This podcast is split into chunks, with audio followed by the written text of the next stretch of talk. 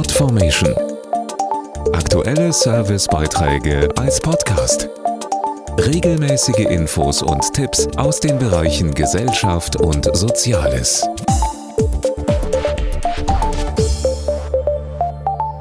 Am 13. Oktober ist der Internationale Tag der Katastrophenvorsorge.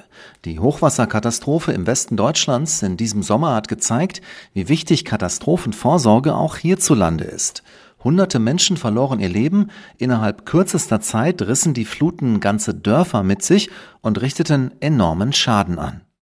Der Internationale Tag der Katastrophenvorsorge ist ausgerichtet von den Vereinten Nationen. Naturereignisse wie Dürren, Erdbeben oder Überschwemmungen führen weltweit, aber auch in Deutschland immer wieder zu großem Leid. Dazu Markus Moke von Aktion Deutschland hilft, einem Bündnis aus über 20 humanitären Hilfsorganisationen. Die Prognosen, auch etwa des deutschen Wetterdienstes, sind hier leider eindeutig. Starkregenereignisse werden durch den Klimawandel in ihrer Häufigkeit und Intensität weiter zunehmen.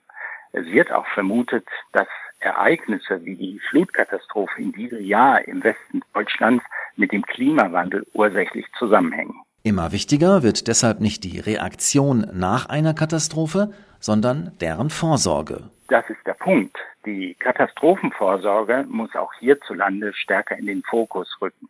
Dafür braucht es etwa Bildungsangebote oder Beratungen zum Thema Resilienz.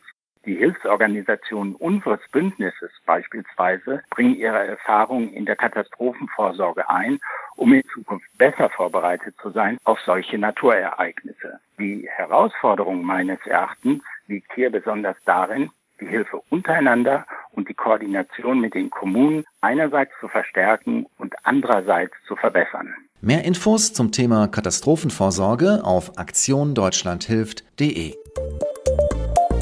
Podformation.de Aktuelle Servicebeiträge als Podcast.